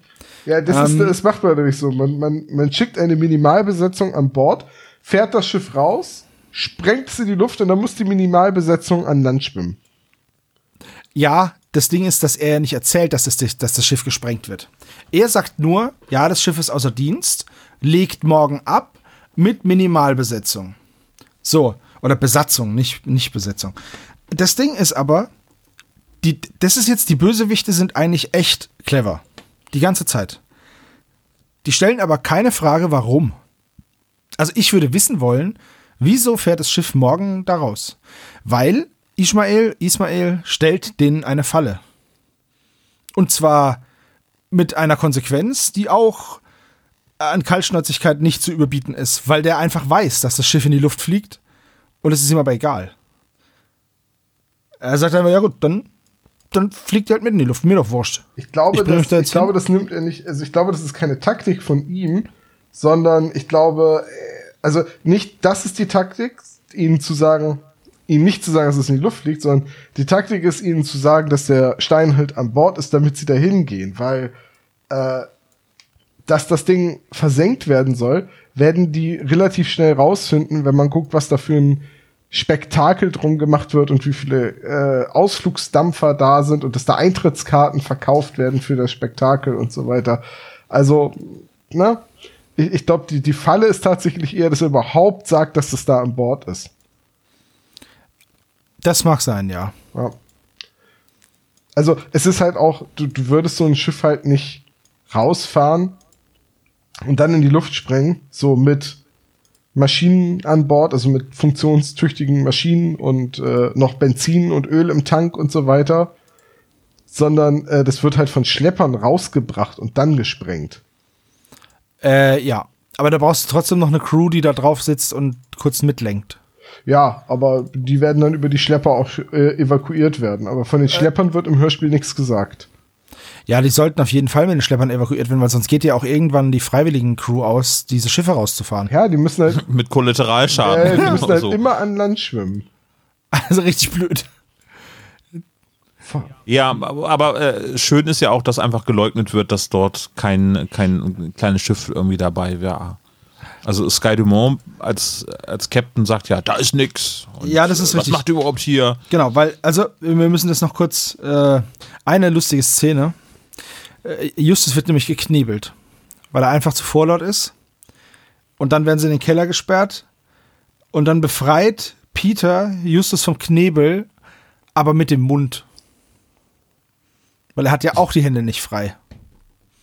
Und dann sagt Justus, ich hoffe, dass du das nie wieder für mich tun musst. Ich finde es ziemlich cool. Ich finde es sehr witzig.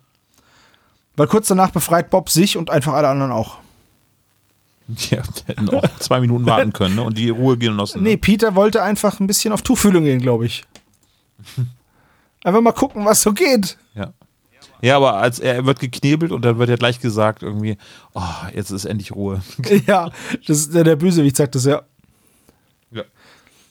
Ja, gut. Ähm, wie gesagt, jetzt erfahren sie aus der Zeitung halt diese, diese Sprengung, fahren dann dahin. Ähm, der Sergeant Madu kommt noch und nimmt sie mit, weil ähm, gerade jetzt muss Morton nach Hause. Der hat noch einen Klient am nächsten Tag. Und da habe ich mir gedacht, wie, wie ist das Leben für diesen Morton? Der hat so ganz normale Klienten. Einen guten Tag, Morton. Bringen Sie mich bitte zur Bank. Und dann fährt er mit denen zur Bank, wartet im Auto, liest ein bisschen Zeitung, dann nimmt er sie wieder mit ins Büro und dann fährt er nach Hause und abends holt er sie wieder ab. Und irgendwann rufen dann die drei Fragezeichen und sagen, ey, Morten, alte Hütte, kannst du uns nicht mal schnell so hoppla hopp Richtung Tucson fahren? Und dann sagt er, ja, klar, kein Problem. Fährt dahin, wird kurz gekidnappt und als Geisel genommen und gefesselt. Aber schafft es gerade noch, sich zu befreien, um dann den Nachmittagstermin wahrzunehmen und Mrs. Duntwire zum Friseur zu fahren. Nee, ich glaube, er hat noch über seine Schachpartie nachgedacht, die er gegen sich selbst spielt und dementsprechend hat ihm das gar nicht so tangiert. Hat er endlich ein bisschen Ruhe und Kopf frei gehabt, um einfach mal. Würde Morten, Während dieser- würde Morten sich mit sich selbst Schach spielen, dann würde er mit sich selbst Postschach spielen. Es Und gibt doch das die Folge, Nee, nee, Morten, was machen Sie gerade? Ich spiele Schach gegen mich selbst und verliere. Ja, ich weiß, aber ich glaube, der würde das dann sich so zuschicken, weißt du? Die Züge. Mit der Post. Also Morten wurde jetzt im Laufe der 30 Jahre, die er für die drei Fragezeichen arbeitet, auch schon so oft entführt, eingesperrt oder bedroht. Der ist halt einfach abgeklärt mittlerweile. Der, der sieht einen Revolver und sagt, na, okay, lassen Sie mich eben noch das Sandwich aus dem Auto holen und dann folge ich ihn gerne in den dunklen Keller. Ich glaub's auch.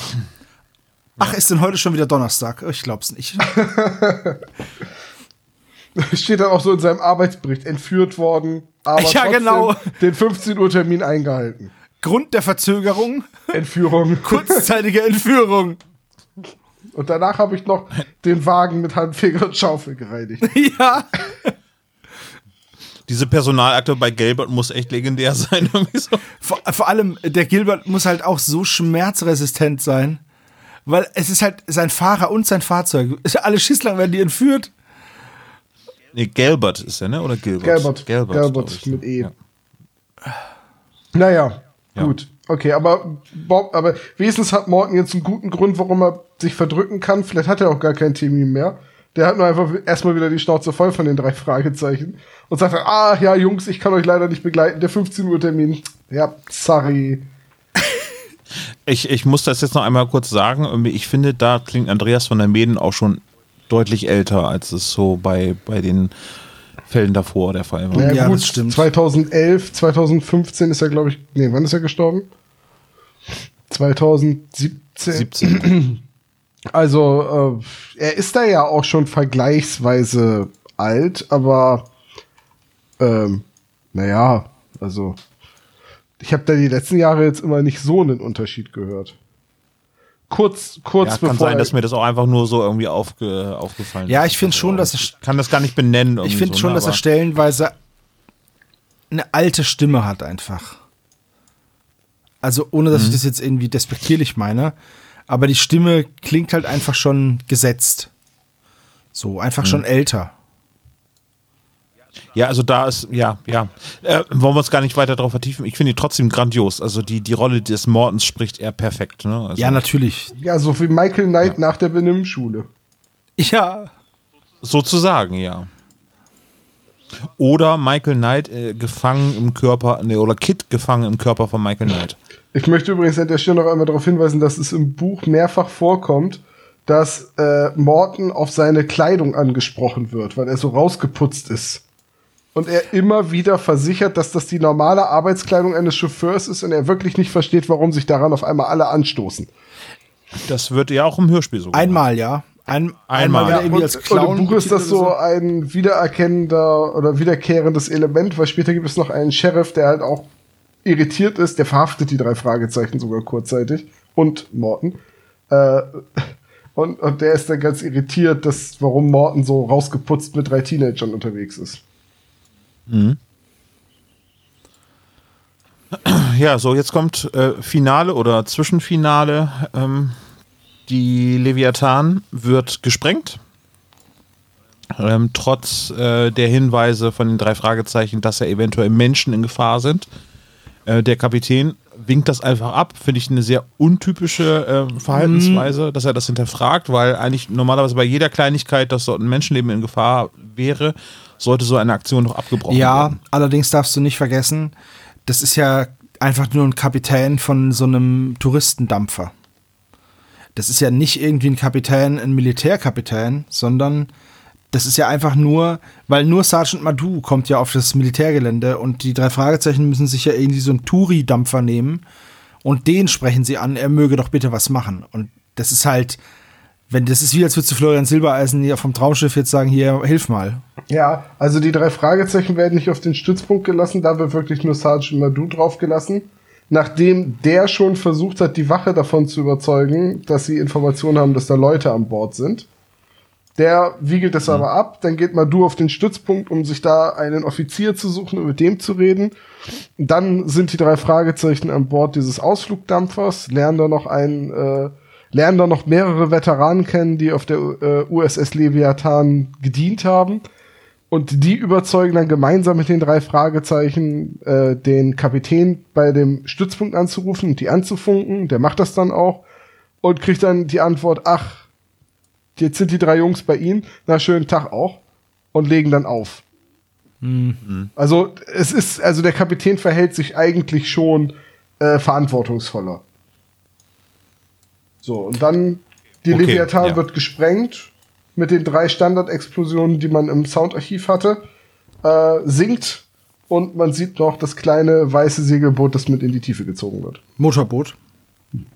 Okay, dann ist es im Hörspiel ein Motorboot. Ja, und ähm, ja, aber ich finde es ganz cool, dass, äh, ich weiß nicht wer, aber einer von den dreien sagt, in ein paar Minuten und in dem Moment macht's Bumm. Naja, es ist halt auch zusammengekürzt. Nein, aber ich finde ich find, nein, nein, nein, ich fand es cool. Mir hat es gefallen, Ja. weil das zeigt eben so, ja, du kannst nicht immer sagen, wir haben noch ein paar Minuten, sondern wumm, ist rum. Ja, guter Punkt. Das ja. Ding ist jetzt in die Luft geflogen, fertig. Frage an Tom: Endet das Buch denn jetzt oder wird auch noch jetzt, äh, wie beim Hörspiel, am Ende noch gesagt, ach, es ist übrigens keiner ums Leben gekommen bei der Explosion? Nee, mit dem, mit dem Sinken endet das Buch. Ja, habe ich mir gedacht. Und auf der CD habe ich so das Gefühl, so, oh, das müssen wir jetzt quasi nochmal am Ende der CD aufklären, damit alle ruhig schlafen können. Weil sie die bei der Explosion wieder wach geworden sind.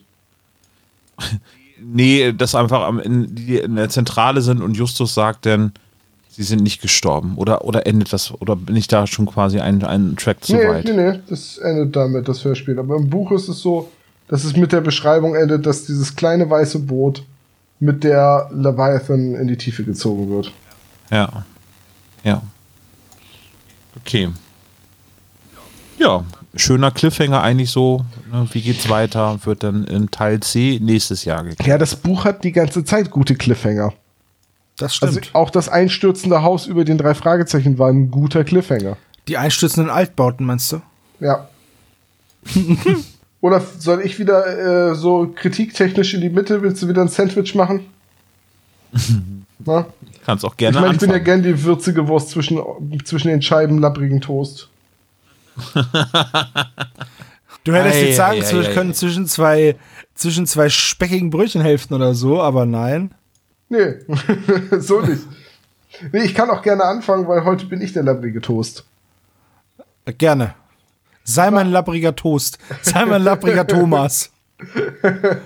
Also, ähm, es ist sehr schwer, dieses Hörspiel alleine zu betrachten, weil es ja das Mittelstück eines Dreiteilers ist. Und das ist letztendlich auch vielleicht so das, was man halt immer im Hinterkopf haben muss, wenn man hier jetzt Kritik äußert oder wenn man hier jetzt ein Fazit zieht. Das hier ist der Mittelteil. Das ist nicht die spannende Exposition und es ist auch nicht die alles auflösende Konklusion am Ende, wo alle Fäden zusammenlaufen und am Ende der Bösewicht überlistet wird. Das hier ist letztendlich einfach nur Handlung so. Der Ball muss vorangetrieben werden, der MacGuffin muss vorgestellt und gesucht werden. Das ist halt einfach in der Geschichte der Mittelteil. Und davon abgesehen ist es aber eigentlich ein sehr guter Mittelteil, weil wir lernen neue Figuren kennen, wir lernen mehr über die Hintergründe und Motivationen der Figuren kennen, äh, aus ehemaligen Feinden, also damit meine ich jetzt eigentlich Sergeant Madou, wird ein Verbündeter, äh, Bob wird gerettet, das ist ziemlich spannend, Justus und Peter werden aus dem brennenden Haus gerettet, das ist eigentlich auch ziemlich spannend. Äh, es gibt diesen es, es wird ein ganzer Flugzeugträger in die Luft gesprengt. Das ist für drei Fragezeichen-Verhältnisse schon wirklich sehr, sehr groß. Okay, zugegeben, weil er abgewrackt wird, um ein künstliches Riff zu werden. Das ist jetzt schon wieder realistisch, aber also es ist jetzt nicht so wie, weiß ich nicht, in der Anschlag. Justus, Peter und Bob sprengen jetzt nicht einen Flugzeugträger in die Luft. Ähm, Richtig, ja. von daher eigentlich ein, ein guter Mittelteil. Aber so manche Figuren, also zum Beispiel jetzt äh, Mr. Mason und auch Gary und auch Miles Dempster spielen einfach überhaupt keine Rolle mehr. Macht ja nichts. Ja, aber irgendwie auch so unbefriedigend so. Die sind einfach weg. Die tauchen nicht nochmal auf. Da wird auch nicht gesagt, wo die hin sind. Die sind einfach weg. Ja, Naja. das stimmt schon. Aber ansonsten ein, ein schöner Mittelteil und ich mag, ich mag die 150 immer mehr und ich bin jetzt sehr gespannt, dann demnächst auch noch das, also nächstes Jahr dann ja wahrscheinlich, äh, das Finale dann zu hören und vorzubereiten. Kannst du das Feuer so lange aufrecht Ja, mal gucken. Dann müssen wir es ja nächstes Mal einfach nur noch mal hören. Stimmt. Also mir hat der Mittelteil auch sehr gut gefallen. Es ist wirklich größer als eine normale Drei-Fragezeichen-Folge, eben mit, mit den Handlungen und mit der Entschlossenheit der Antagonisten bis hin eben zu, zu den Events, die dort passieren. Äh, es hat Nostalgie mit drin, irgendwie so andeutungsweise eben fühlte man sich erinnert an den Fluch des Rubins. Opa Peck kommt äh, diesmal vor, zwar nicht als Sprach, äh, als Sprechrolle, aber eben, eben wird er erwähnt. Das wurde auch im ersten Teil schon gemacht, aber jetzt hier wird das Ganze noch ein bisschen weiter ausgebaut. Und das hat mir alles ganz gut gefallen. Also ähm, es verdichtet sich, es gibt ähm, ja, Twists in der äh, Handlung, die auch sehr überzeugend sind und nicht so an den Haaren herbeigezogen. Und dementsprechend bin ich gespannt jetzt auf das Finale. Für den Mittelteil, ähnlich wie die zwei Türme, hat der mir sehr gut gefallen. Uh, ja. Cooler Mittelteil. Und wir, hatten, wir haben jetzt gerade den Sieg an Helmsklamm. Ja, so äh, quasi. so äh, klimaxtechnisch. No? Genau. Gut, okay. Soll ich auch noch mal was sagen? Ja, außer du sagst jetzt genau das gleiche wie wir. Ich äh, bin eurer Meinung. Mir gefällt es super. äh, Flugzeugträgersprengung, cooler, cooler ähm, Storybogen. Mir gefällt es echt gut. Ich mag die Bösewichte, weil sie total glaubhaft sind. Und ähm, knallhart. Vielleicht ein bisschen zu krass für drei Fragezeichen, aber gut. Ähm, die Serie wächst ja doch dann immer ein bisschen weiter, wird doch ein bisschen erwachsener immer wieder. Deswegen, ich finde es So- gut. So ein bisschen wie Dragon Ball, ne? So ein Goku ist auch mal mit seinen Gegnern gewachsen. Äh, richtig, richtig. Äh, aber so ein Dragon Ball, der Titel wird immer länger und es werden einfach noch Buchstaben dazu gemacht. So. ähm, ja, also mir hat die Folge auch sehr gut gefallen und ich freue mich auf die nächste. Ja, wollen wir den Klischee-Koeffizienten aktualisieren? Das können wir, Also bei eben für den Mittelteil besprechen. können wir sehr gerne machen. Ich habe ja eben gerade nochmal die ähm, Seniorenlawine ergänzt. Ja, sehr gut. Sehr, sehr schön. Hast du denn auch alte Bekannte etc. drin? Weil, meinst du, weil Ben Peck, ne? Ja. Das ist ein alter Bekannter. Das müsste eigentlich. Der ist vor allem alt. Ja, das ist ein ganz alter Bekannter. alte Bekannte werden wieder getroffen. Ergänze ich auch mal eben. Die drei Fragezeichen brechen ein äh, mit Dietrichen 15 Punkte. Außerdem werden sie eingesperrt, mehrfach in unterschiedlichsten Konstellationen 15 Punkte. Ja, hier Justus Jonas von den drei Detektiven. 20 Punkte. Er wird trotzdem beleidigt wegen seines Gewichts. Das gibt 15 Punkte. Die Dietriche werden exzessiv genutzt. 20 Punkte. Bob wird niedergeschlagen bzw. geht K.O. an Bord eines Schiffes und dann wieder an Land. Das gibt 20 Punkte. Dem Rechercheur ist trotzdem nichts zu schwören. Das gibt 20 Punkte. Außerdem geht es natürlich um eine Geheimorganisation, Rashura. Das sind nochmal 10 Punkte. Es brennt irgendwo, denn das Haus von Mr. Schaschewski verbrennt ab und der Flugzeugträger brennt ab und äh, Da ganz bald. Eigentlich brennt es überall. Taylor brennt ein Feuerwerk von coolen Sprüchen ab. Das gibt 10 Punkte. So One-Liner aller Sylvester Stallone, okay. Aber alte Bekannte werden wieder getroffen, Morton wird wieder getroffen ähm, und auch äh, Opa Peck kommt vor, das gibt 10 Punkte. Dann haben wir den obligatorischen Drohanruf. Ähm, und zwar, als es darum geht, dass sie den Stein haben wollen, sonst stirbt Bob. 15 Punkte. Ja, schalt den Verstärker ein, Justus. 25 Punkte.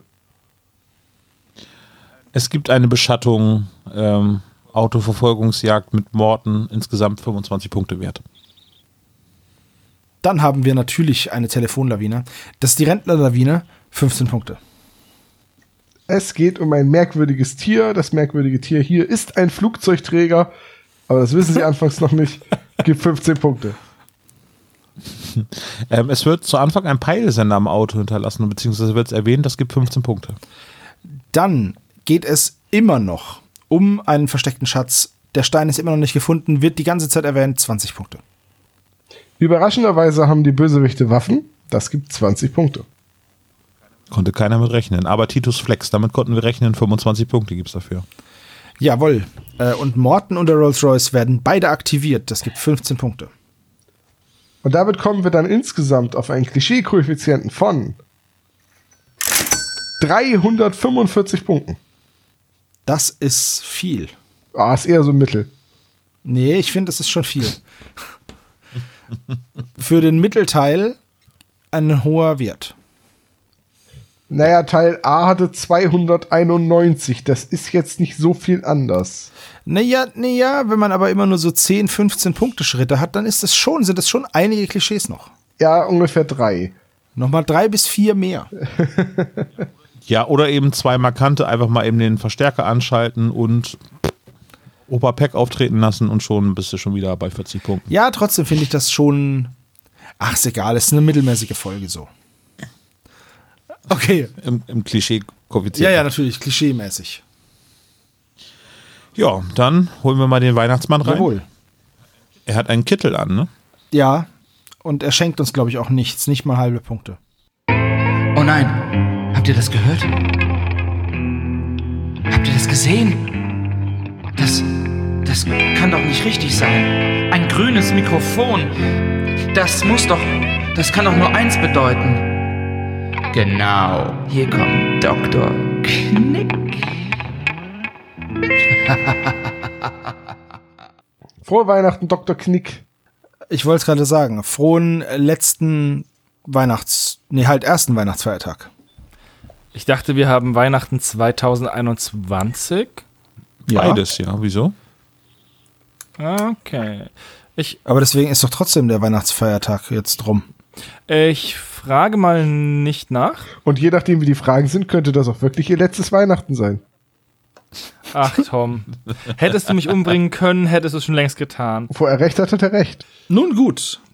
Bevor wir uns weiter verlieren in äh, sinnlosem Geschwätz und Geschnatter, Oha. Herr, Herr Dr. Knobel, Hört, hört, Frage 1. Kommt von fern und nah und beantwortet diese. Wo ist die Spedition, in der Bob gefangen gehalten wird? Ach, hey. Moment, wie genau muss das sein? Es ist wird ein Ort genannt und dieser Ort ist zu nennen. Ach so. Ihr habt das alle drei richtig. Es ist Glenview. Und ich finde es immer schön, wenn Olaf, Sebastian und dann du, Tom, richtig antworten. Dann steht da immer Ost da. auf, meinem, auf Statt meiner Zoo. Zoo oder Sott Zott oder Stoh. oder Otz. Es gibt mannigfache Kombinationsmöglichkeiten. nee, Man warte, sechs. War, war eine Mathefrage, ne? Was ist denn hier los eigentlich schon wieder? Nee, es ist, es ist drei. Fakultät, also sechs. Frage Nummer zwei. Wie lange sind Peter und Justus dazu verdammt, die Löscharbeiten abzuwarten, während sie in dem Keller fest? Wird da eine genaue Zeit gesagt? Es wird eine Zeit gesagt, ja. Nee, nee, nee, nee, nee, das wird, nee, Moment, halt. Es wird, nein, das ist, es wird eine Zeit gesagt, aber, das, Aber naja, und Ach du Schande, was sagen die denn da? also ich weiß es, ich habe es vorhin, habe ich nur gesagt ein paar Stunden. Weil ich mir schon gedacht habe, dass er das fragen wird, der Herr Dr. K. Ja, Stunden, genau. ja, es, es wird halt gesagt, hat jeder was eingetippt? Ja, es wird, es wird halt gesagt, sie, sie hören irgendwie zwei Stunden bei den Löscharbeiten zu und dann sitzen sie noch mehrere Stunden im Keller, während da oben weggeräumt wird. deswegen fragte ich die Löscharbeiten, weil wenn es gelöscht ist, sind die Löscharbeiten beendet und dann wird aufgeräumt. Ja, aber die Aufräumarbeiten gehören zu den Löscharbeiten dazu. Brennen dann die, die Trümmer noch? Ich frage für einen Freund. Vielleicht glimmen sie. Ja, die, Aber Glimm ist auch nicht brennen. die Feuerwehr schreibt nicht in den Bericht, Gebäude gelöscht und dann noch aufgeräumt. Also, Keine Ahnung, habe noch keinen Feuerwehrbericht gelesen, aber wenn Herr Dr. K. die Frage so möchte. als versierter Brandstifter weiß er das natürlich. Tom und Sebastian, das war richtig. Olaf hat Stunden geschrieben, was rein theoretisch richtig ist, aber auch falsch. Halber Punkt, oder? Ja, wird abgerundet. Weil Weihnachten ist. Ja. Frage Nummer drei. Es kommt noch eine Schätzfrage, Olaf, kannst du aufholen. Schätzler. Frage Nummer drei. Woran merkt Peter, dass Gene Rather anruft? Hä, wo, wa- wa- was, woran merkt er das? Ja. Daran, dass das Telefon Ich klingelt. wollte gerade sagen, was das Telefon klingelt. Nein. Gene Rather ruft an. Und diesen Anruf bekommt Ach so. Peter mit. Und die über einen ganz speziellen Mechanismus. Wie läuft dieser Mechanismus ab? Ach so, ja, ich glaube, ich weiß, was du meinst. Ja, ich auch. Nachdem ich es gesagt habe, wusste ich dann auch, was er meint. Das wird ganz, ganz wenig erwähnt noch, aber ja. Aber es wird immer mal wieder erwähnt. Das ist ja von Anfang an in der Serie eigentlich drin. Also, der Original Spruch ist, die Lampe am Bretterzaun leuchtet. Das haben Olaf und Tom soweit richtig. Der Sebastian hat nur das Licht leuchtet, aber nicht Ja. das Licht wo leuchtet. Nein, heißt, das ist, ein eine. Punkt. es ist eine Lampe am, am Zaun, Ja, beziehungsweise eben, wenn außen- flasht, die blinkt. Die ist Also. außen an der Zentrale und blinkt. So. Ja, genau. das habe ich doch geschrieben, das Licht. Leuchtet, blinkt, aber nicht das am, nicht das am Bretterzaun Also- oder an der Freilaufwerkstatt oder sonst irgendwas. Also halber Punkt, Ey, weil Weihnachten ist, wird auch gerundet. ey, bitte. Ernsthaft. Du, Ja. du Stunden, ne? Gibt- also die Löscharbeiten Das- dauern das mehrere ich, Stunden, ne? Habe ich auch. Nee, Olaf, das eine ist nach, nach einer Zahl gefragt, das andere wird nach einem, es gibt einmal Klingeln und einmal das optische Signal, das ist ein Licht. Ich habe euch schon mehrfach gesagt, im Affekt kriegen wir dafür höchstens 15 Jahre. Das, das ist echt lächerlich, ohne Scheiß. Oh, ja. Nein, das ist lächerlich. Frage Nummer 4. Wo ist der Heimathafen der USS Leviathan? Ach nee, halt falsch. Ich, das Blöde ist, ich habe die ganze Zeit so eine Stadt im Kopf und ich habe Angst, dass äh, die gar keinen Hafen hat. Ich glaube, Plashy war, war das, ne? Scheiße, ich. Die Frage ist halt, ist es der Heimathafen, wo sie jetzt gerade Ja, verankert liegt eben. oder nicht? Tom, Sebastian, eure Antworten? Olaf hat schon richtig. Ja, das ist toll, dass Olaf das schon richtig hat. Dann muss ich jetzt raten. Es ist auf jeden Fall die Stadt, in der sie jetzt vor Anker liegt. Aber ob das ihr Hafen ist? Nee, das ist nämlich eine andere. Ach, ist auch egal. Dieses entspannte Zuhören eurer verzweifelten Gedanken. So. Sebastian, soll die Antwort jetzt stehen bleiben oder willst du noch eine andere raten? Ist doch egal, weil wenn ich nicht so, wenn ich nicht die richtige Postleitzahl habe, stimmt's doch eh nicht. Uiuiui, da grollt aber einer. Die Ja, weil es einfach lächerlich ist. Ist L.A. Ja, eben. Das ist nämlich nicht San Diego. Ja, Genau. San Diego wird sie San versenkt. Diego haben Sebastian und Tom. Das Nein, heißt, Sebastian hat gar nichts. Ja, San Sebastian hat geschrieben falsch. Aber Sebastian hat geschrieben Bob San ist gut Diego drauf und dann gewesen. Ja, falsch. ja. Okay, jetzt eine Schätzfrage von Olaf. Wie viel Flugzeugträger hat die USA gerade im Dienst? Ach du meine Scheiße. Hm, das ist, das ist glaube ich, weniger geworden. Ja, die haben immerhin die USS Leviathan ja versenkt. Minus eins. Ich habe da überhaupt gar keinen Flugzeugträger. Hm. Man braucht nicht so viele Flugzeugträger. Nee. Brauchen wir überhaupt einen, wenn man Frieden stiften möchte? Ja, wenn du eine große, also Flugzeugträger ist ja schon eine mobile Basis, von daher bei äh, Civilization waren die immer sehr nützlich, aber du brauchst letztendlich nicht so viele Flugzeugträger. Also, Sebastian hat fünf Flugzeugträger. Tom hat zehn Flugzeugträger. Und Olaf hat 27 Flugzeugträger. Ja, beim Schiffe versenken hat Olaf gewonnen. ja, Olaf hat so gewonnen, das sind 20. Ihr seid unschätzbar. Auf welche Quelle beziehen sie sich da? Wikipedia. Ah ja. War dann das letzte Quiz für 2020? 21. Gott sei Dank. 21? Ja, genau. Wir treffen uns dann wieder an Weihnachten 2022 und besprechen den brennenden Kristall. Sehe ich das richtig? Korrekt. Ist noch zu früh. Da ist der Groll noch nicht abgeklungen. also, wie gesagt, fröhliche Weihnachten. Ähm, ich wünsche euch noch einen Tschüss. schönen Adieu. Tschüss, Dr. Knopel. Kommen Sie bald wieder. Nie mehr. Naja, also dann. Geisterbuch Teil C dann 2022, ne? Genau. Ja. Hervorragend. Bis also, nächstes Jahr. Bis dahin, ich klopfe auf Holz. Macht's gut. Tschüss. Ciao. Tschüss.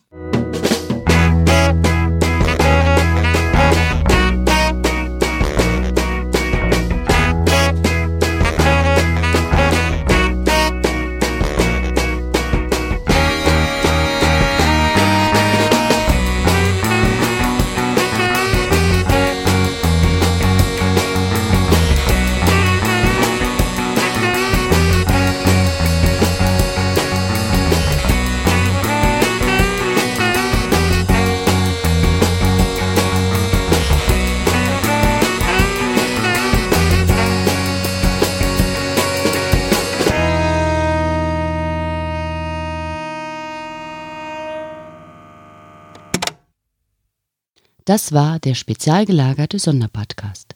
Ihr könnt die Jungs unterstützen über patreon.com slash spezialgelagert oder über paypal.me slash spezialgelagert. Der SSP bedankt sich recht herzlich bei Dr. Orgel für das tolle Intro und der Station Voice Heinz Kreinbaum. Der SSP ist ein Hobbyprojekt und steht in keinem Zusammenhang mit Kosmos oder Europa. Ihr findet den SSP auf Facebook, Twitter und Instagram jeweils unter Spezial gelagert sowie auf YouTube. Außerdem könnt ihr die Jungs auf dem SSP Discord-Server antreffen. Alle Links findet ihr natürlich auf der Webseite spezialgelagert.de. Bis zum nächsten Mal.